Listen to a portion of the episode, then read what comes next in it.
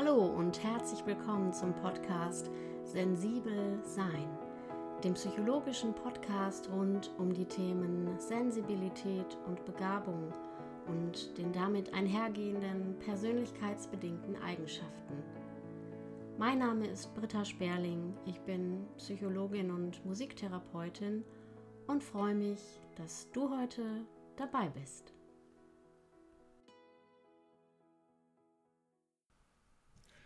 In der letzten Folge haben wir also einen umfassenden Einblick davon bekommen, dass neben der reinen Veranlagung zur Hochsensibilität oder Hochbegabung eben auch noch weitere Merkmale bzw. Eigenschaften der Person gehäuft oder beobachtbar vermehrt auftreten können die eben entweder genauso angeboren mitgebracht werden, also in Form von einfach Temperamentsunterschieden und bestimmten Ausprägungen in der Person, aber natürlich auch zu einem sehr großen Teil durch die sogenannte individuelle Psychodynamik bestimmt werden. Das heißt, aus den ganz frühen Erfahrungen, die als Kind gemacht werden in Interaktion und in Beziehung, zum Beispiel in der Kernfamilie zu primären Bezugspersonen, aber natürlich auch in anderen Kontexten wie ja, Institutionen, Kindergarten, Schule und so weiter. Ähm, all dies prägt mit, wie die Person im Erwachsenenalter eben sich entwickelt, beziehungsweise welche sogenannten Persönlichkeitseigenschaften letztendlich dann auch stark zum Ausdruck kommen, beziehungsweise sich zeigen. Manchmal ist es aber auch so, dass die Person gar nicht so genau um ihre ureigenen eigentlichen Eigenschaften, Schrägstrich Bedürfnisse weiß. Und äh, da lohnt es sich dann eben nochmal besonders hinzugucken, was es da eigentlich so gibt und auch mal zu schauen, wo man sich gegebenenfalls wiedererkennt oder wo man ähm, eigentlich vielleicht auch an manchen Stellen ähm, noch gar nicht so sehr wusste, dass das auf einen zutrifft.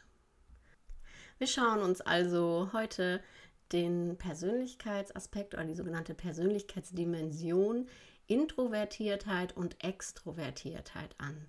In der Persönlichkeitspsychologie haben wir häufig sogenannte, äh, ein sogenanntes Kontinuum oder so eine sogenannte Skala mit zwei Polen auf jeder Seite. Und das ist ähm, so, dass man sich vorstellen kann, dass es keine ganz starr voneinander zu trennenden Kategorien sind, sondern dass da durchaus auch Übergänge, Überschneidungen oder so ja fließendes ineinander ähm, greifen eben stattfindet. Und genauso müssen wir uns das bei den Polen Introvertiertheit und Extrovertiertheit eben auch vorstellen. Man kann nicht zu den Menschen gehen und sagen, du bist so, du bist so, du bist so, sondern alle diese Konstrukte versuchen Menschen zu beschreiben und ja, irgendwie auch ein bisschen zu kategorisieren.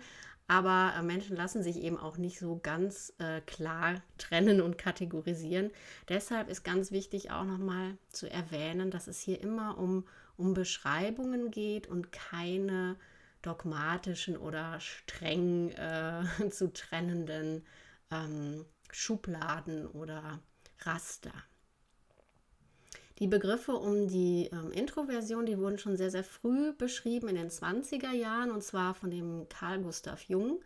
Auf den ähm, werden wir uns bestimmt noch öfter beziehen im Laufe der Zeit. Das ist der Begründer der analytischen Psychologie. Und der hat eigentlich diese Begriffspolarität schon sehr früh in die Persönlichkeitspsychologie eingeführt und ähm, hat eigentlich erkannt, dass die sogenannten Introvertierten am liebsten sich in einem Umfeld eigentlich bewegen, das sie selbst kontrollieren können und äh, dass sie dementsprechend irgendwie auch ähm, darauf angewiesen sind, ihre äh, Reizsituation oder die sogenannten Stimuli, denen sie ausgesetzt sind, eher so ein bisschen zu kontrollieren, dadurch, dass sie sich auch vermehrt zurückziehen und irgendwie so ein bisschen abschotten und schützen müssen. Und ähm, hat das ganz schön formuliert. Ich habe hier ein Zitat rausgesucht. Von einem höheren Standpunkt aus gesehen sind solche Menschen lebendige Zeugen für die Tatsache, dass die reiche und vielbewegte Welt und ihr überquellendes und berauschendes Leben nicht nur außen, sondern auch innen ist. Und das ist schon ein ganz, eine ganz entscheidende Formulierung, denn wir können uns in der Vorstellung diese beiden Pole, also Introvertiertheit und Extrovertiertheit, gut daran veranschaulichen, dass es eben ja bei den introvertierten Menschen viel um das Innenleben geht und in der Extrovertiertheit eben sehr viel um das Außen. Das schauen wir uns aber gleich nochmal ganz genau an. Übrigens ist davon auszugehen, das hat Aaron ähm, publiziert und wird auch in der Literatur immer wieder formuliert, dass äh, unter den hochsensiblen Menschen ungefähr 70 Prozent Introvertierte sich finden. Das heißt, es ist also die überwiegende Mehrzahl, aber natürlich nicht alle. Da gibt es dann auch noch die sogenannten extrovertierten Hochsensiblen und da können wir mal ein bisschen genauer hinschauen, was das eigentlich heißt. Ja, wenn du jetzt mal überlegst, ähm, in unserer Welt, in unserer Gesellschaft, äh, hier in den westlichen Kulturkreisen, welche Eigenschaften eigentlich, ja, ich nenne es mal kulturtauglich, beziehungsweise irgendwie mit einem höheren Wert versehen sind, dann muss man leider sagen, kommen wir immer wieder zu der momentan noch existierenden Norm, dass eher eigentlich sowas wie in der Außenwelt aktiv sein, ähm, sehr spontan sein, viel Geselligkeit, ähm, immer mit anderen, überall dabei sein, bloß nichts verpassen. Ähm, es wirkt also häufig so, dass es eventuell extravertierte Menschen etwas leichter in unserer heutigen Zeit haben. Also zum Beispiel auch besonders in beruflichen Aspekten, dass eben dort die, die besonders laut sind oder die besonders ähm, ebenso dieses nach vorne gehen, dieses nach außen treten, beherrschen und ausleben, dass die sozusagen nach den vorherrschenden ähm, Standards, nenne ich es mal, ähm, auch irgendwie ein bisschen leichter zurechtkommen oder vielleicht etwas unkomplizierter durchs Leben gehen. Introvertierte hingegen sind sehr stark an ihrer Innenwelt interessiert. Sie führen meist einen eher ruhigeren Lebensstil oder ziehen diesen vor, sind eher so die nachdenklichen Typen, die ähm, viel mit ihrer Gedankenwelt und ihren eigenen Ideen beschäftigt sind und vor allen Dingen die eigene Kraft aus Zeiten der Regeneration und des Rückzugs eben ziehen. Und sie brauchen einfach auch sehr, sehr viel Zeit für diesen innengerichteten Blick und ähm, sind demnach weniger, ja, ich nenne es jetzt mal präsent, so in der Außenwelt oder in, in das, was man als öffentliches Leben bezeichnet.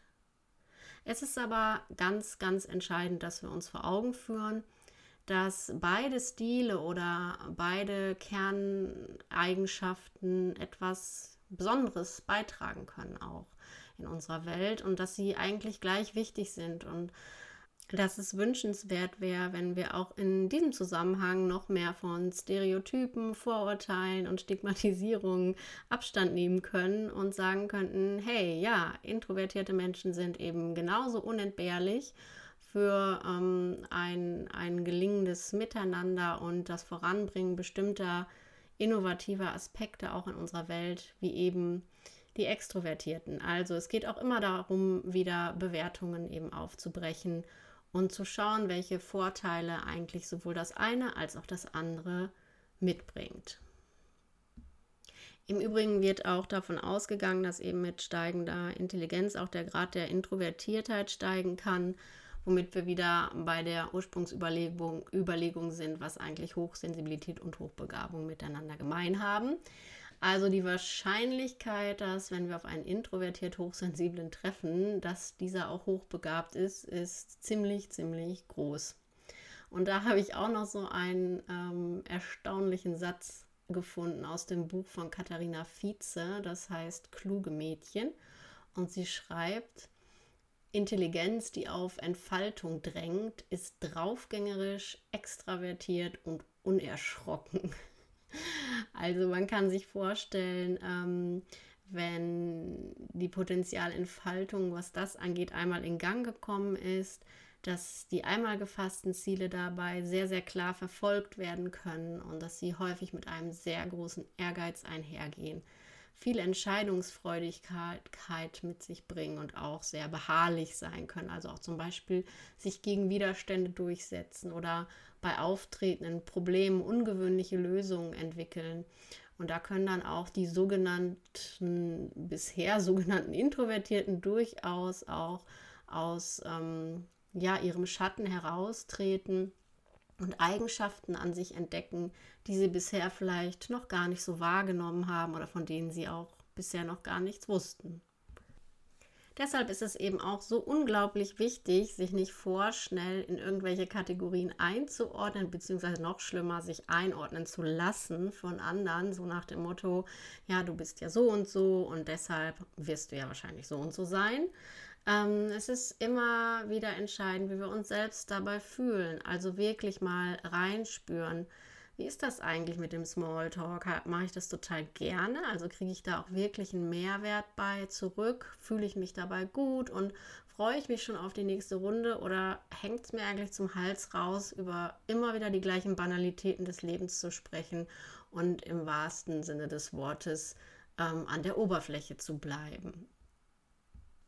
Es gibt in einigen Büchern ganz ähm, schöne und gut verständliche Gegenüberstellungen nochmal von den Aspekten der Introvertiertheit und der Extrovertiertheit. Ich stelle euch die auch hier jetzt ein wenig gegenüber, bevor wir uns dann noch ähm, den speziellen Fall der extrovertierten Hochsensiblen anschauen. Also wie auch schon einleitend eben deutlich wurde, die introvertierten Personen, die ähm, haben ihre Weltsicht oder ihr Welterleben eigentlich aus dem, was in ihnen selber vorgeht. Es ist eine Art inneres Verstehen, das mit Ideen und Bedeutungen versehen wird. Sie sind oder können sehr, sehr intensiv und leidenschaftlich sein und ähm, sind auch darum bemüht, die Verbindung zu ihren ja, Mitmenschen oder auch zu ihren engen Freunden sehr tief zu empfinden und sind darauf bedacht, eben dort auch in Harmonie und Wohlgefühl zu bleiben. Und ähm, haben nicht ganz so viele Freundschaften, dafür aber sehr, sehr tiefgreifende und sehr intensive Kontakte. Im Gespräch sind sie auch häufig sehr ernst und zielgerichtet und ähm, sind aber intensiv auch an dem, was der Gegenüber wirklich erzählt, interessiert. Und ähm, das führt manchmal dann dazu, dass nach Kontakten ähm, auch eine Art ausgelaugt sein oder eine Erschöpfung ähm, vorhanden sein kann, weil es eben auch eine große Anstrengung ist. Wobei die Kontakte, die wirklich sich auch eben in der Tiefe bewegen, potenziell bereichernd sind, wohingegen eben die eher oberflächlichen, ja, ich nenne es mal Smalltalk-Kontakte, dann eben eher diesen Aspekt des, der Anstrengung und ähm, der Nichtpassung eben auch wieder haben. In größeren Gruppen verhalten sie sich eher stiller und stehen im Allgemeinen nicht so gern im Mittelpunkt, weshalb sie eben eher so diese Face-to-Face-Kontakte bevorzugen, anstatt die großen Massenveranstaltungen oder großen Gruppenzusammenkünfte. Wenn Sie an bestimmten Themen ein Interesse haben und da so richtig reintauchen, dann können sie eine sehr starke Konzentrationsfähigkeit aufbringen, also können richtig sozusagen im Flow und in ihrem Themengebiet aufgehen ähm, und lernen einfach sehr, sehr viel durch allgemeines Beobachten und ähm, auch Nachahmung und sich eben darüber Gedanken machen. Bei den introvertierten Menschen ist das interessant, äh, dass sie eigentlich, das sagen die auch von sich selber häufig, dass sie so etwas wie ein öffentliches und ein privates äh, Selbst haben. Also die empfinden sich selbst anders, wenn sie privat sind, also zum Beispiel auch mit den engsten Familienangehörigen oder natürlich ganz alleine, als wenn sie mit anderen zusammen sind. Und das ist zum Beispiel auch ein großer Unterschied zu extrovertierten Personen, die sind nämlich einfach immer dieselben. Also ob die jetzt öffentlich oder privat unterwegs sind, spielt dann keine Rolle. Sie erleben sich auch nicht anders, sondern sie sind einfach eine und dieselbe Person.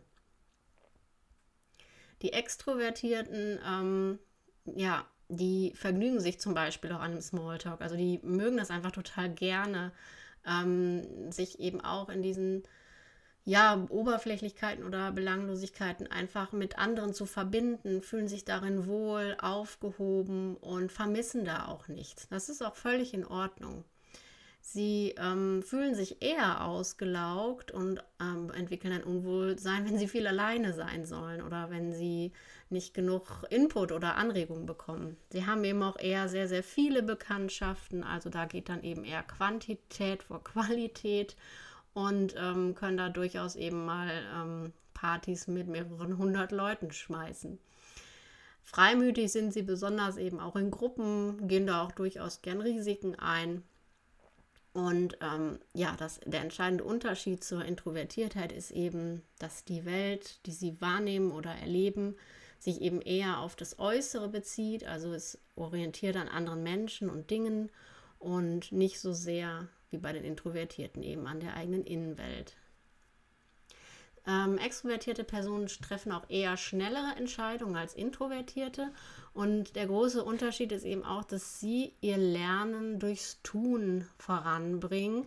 Also nicht so sehr wie bei den Introvertierten, die eben viel beobachten und dann lernen, ähm, sondern sie tun etwas und überlegen dann. Und dann tun sie wieder etwas. Und die Introvertierten, die überlegen halt erst ganz lange, kommen dann vielleicht ins Tun und dann überlegen sie wieder ganz lange.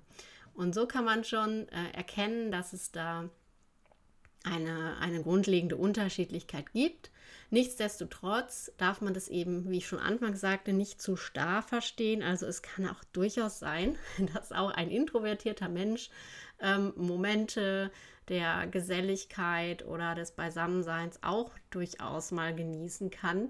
Ähm, wie gesagt, das nicht zu starr fassen und es spielen auch immer noch andere Faktoren rein, die die jeweilige ähm, Persönlichkeitsausprägung dann eher zutage fördern oder nicht. Es gibt also auch noch sowas wie andere Lebensumstände, die dafür entscheidend sind, ähm, wie sehr oder wie stark wir so ins Außen gehen können oder eben lieber ja mehr in der Innenwelt verharren oder bleiben. Und wie am Ende so oft geht es eben auch hier wahrscheinlich um eine Art Balance und vor allen Dingen aber um die Kenntnis darüber, was man eigentlich braucht und was einem wirklich gut tut. Eine ebenso ähm, falsche Annahme oder ein, ein falsches Vorteil ist auch, dass Introvertiertheit, ähm, beziehungsweise das überträgt sich ja auch häufig auf Hochsensibilität, dass das eben gleich einhergeht mit Schüchternheit. Das ist ähm, eine völlig falsche Annahme und das hat eigentlich nichts miteinander zu tun. Also Schüchternheit ist ein, ein, eigener, ein eigenes Merkmal, was sich im Grunde auf Grundlage von Angst ähm, entwickelt, denn einer Schüchternheit liegt ähm, grundlegend die Angst vor negativer Bewertung zugrunde. Bei Hochsensiblen und auch bei vielen Introvertierten eben ist es aber nicht unbedingt die Angst, die den ähm, Motor zum Rückzug gibt, sondern ähm, die Achtsamkeit oder das Bewusstsein, dass eben keine Überstimulation stattfinden darf und ähm, dass man da eben für sein Wohlbefinden so sorgt. Aber es hat nicht so viel mit Angstvermeidung zu tun. Das ist nochmal ein wichtiger Punkt, denn hier wird ja häufig ähm, einfach gleichgesetzt, dass äh, alle Hochsensiblen schüchtern sind oder eben alle Introvertierten auch. Natürlich kann es das geben, aber ähm, nicht unbedingt und der Unterschied sollte deutlich sein. Interessant ist zum Beispiel auch, und da sind wir auch schon gleich bei den extrovertiert Hochsensiblen. Wenn eine sehr sensible Person zum Beispiel in einer Großfamilie aufwächst oder in einer sehr lebendigen Nachbarschaft oder Dorfgemeinschaft, ähm, dann kann es durchaus sein, dass da eine sehr ausgeprägte Kontaktfreudigkeit ist, weil einfach auch so dieses Eingebundensein in einen stabiles, funktionierendes soziales Netz einfach sehr, sehr sicherheitsspendend ist und auch ähm, mit der Identität verworben ist, verwoben ist. Das heißt, ähm, so diese Gesprächigkeit und ähm, ähm immer so dabei sein, das gehört eigentlich zum Leben dazu. Aber ähm, wenn dann eben eine Art Überstimulation oder ein Unwohlsein eben eintritt, dann würden diese Personen Kontakte eben ebenso meiden und sich auch eher zurückziehen. Aber die extrovertiert Hochsensiblen ähm, können auch bei gesellschaftlichen Ereignissen diese, ja, ich sag mal, Smalltalk, Austausch von Höflichkeiten, Oberflächlichkeiten extrem anstrengend empfinden. Ähm, und sie haben gleichermaßen wie die Introvertierten eben den dringenden Wunsch, sich auch auf authentische Weise mit anderen in Beziehung zu setzen. Also sie sind dann vielleicht immer dabei auf jeder Party und ähm, hegen aber trotzdem das starke Interesse, äh, dort auch eventuell Gespräche zu führen oder sich anregen zu lassen.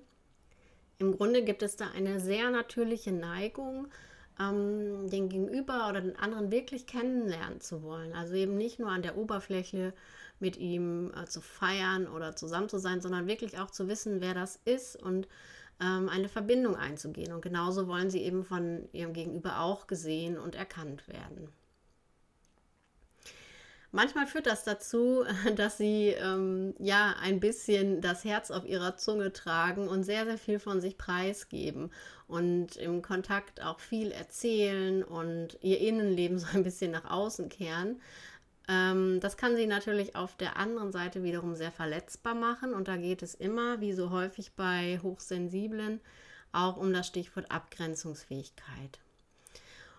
Extrovertiert Hochsensible können sehr leicht neue Bekanntschaften schließen, aber auch nur, wenn sie sich eben in der für sie stimmigen Umgebung dazu befinden. Sie haben häufig ähm, ein sehr ausgeprägtes, starkes soziales Gerechtigkeitsempfinden, würden aber jetzt niemals für ein öffentliches Amt oder sowas kandidieren. Das wäre dann wiederum gar nicht ihr Ding. Sie wollen ähm, eigentlich nur die Ergebnisse ihrer eigenen kreativen Prozesse irgendwie sofort mit anderen teilen und sich darüber auch sichtbar machen, aber eben bloß nicht zu viel des Guten und ähm, sind aber durchaus immer wieder interessiert, auch in gemeinschaftliche Prozesse einzutauchen und ja, und also auch gemeinsame Projekte ähm, voranzubringen und sich dort aktiv einzu einzubringen.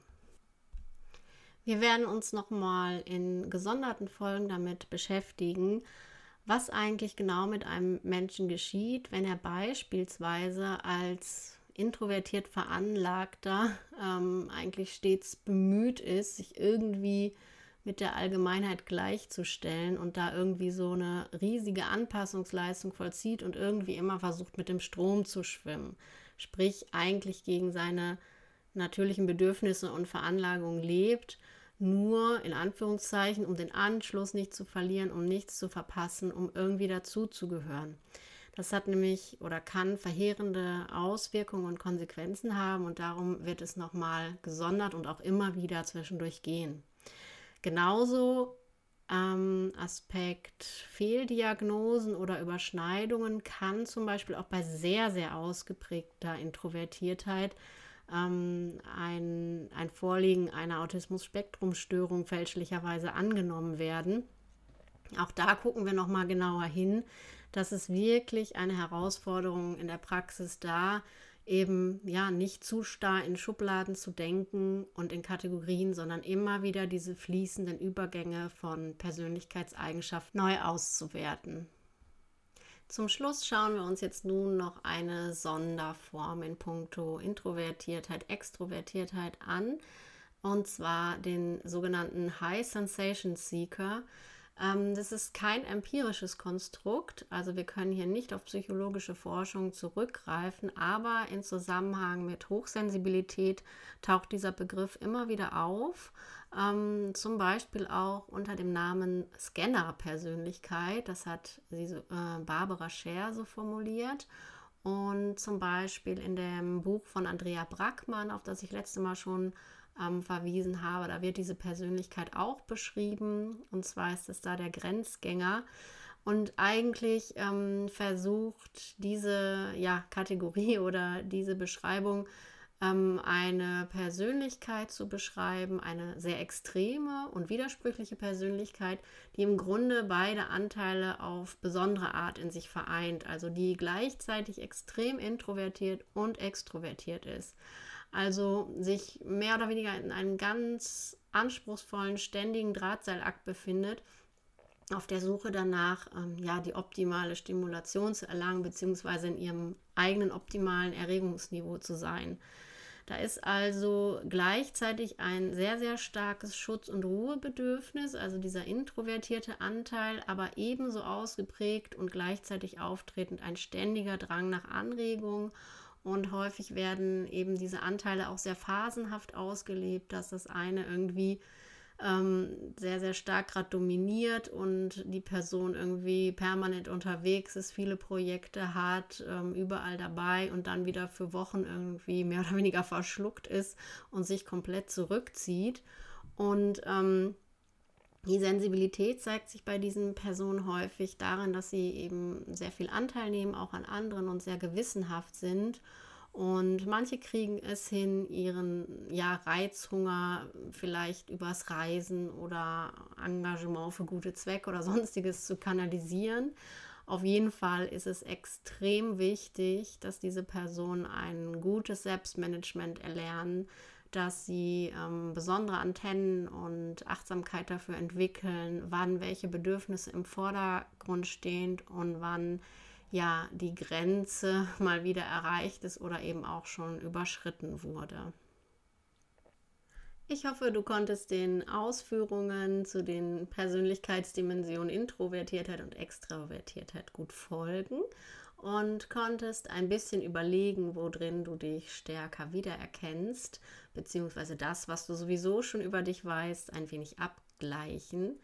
Wir werden dann, wie gerade schon angekündigt, weiter immer wieder schauen, was es eigentlich eben bedeutet, wenn man das eigene Leben entgegen der naturgegebenen Veranlagung ausrichtet und dort immer wieder in extreme Überanstrengung und ja massiv anhaltende Stresszustände gerät, was das Ganze eigentlich im Umkehrschluss mit Hochsensibilität und Hochbegabung zu tun hat und wann der Punkt erreicht ist, wo wirklich schwerwiegende Folgeprobleme entstehen können, wie beispielsweise ein handfester Burnout, Depressionen oder sonstige ja, psychische Schwierigkeiten.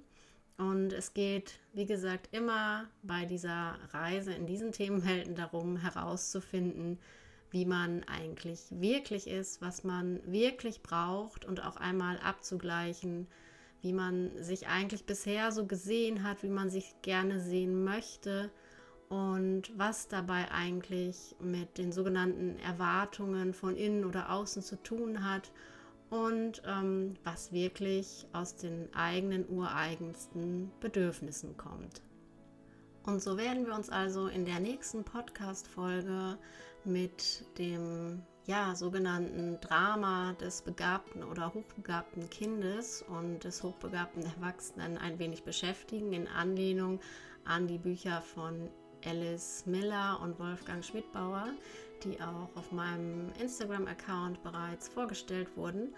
Und ich freue mich, wenn du wieder dabei bist, mir zuhörst und mir auch gerne ein Feedback sendest. Ich bin ja hier immer noch im Anfangsprozess der Podcast-Produktion und freue mich natürlich ähm, auch zu hören, ob die Inhalte und die Themen dich ansprechen, beziehungsweise ob du weitere Fragen, Ideen oder Anregungen hast.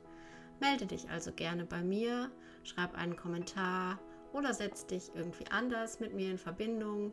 Alle wichtigen Informationen findest du in den Show Notes des Podcastes.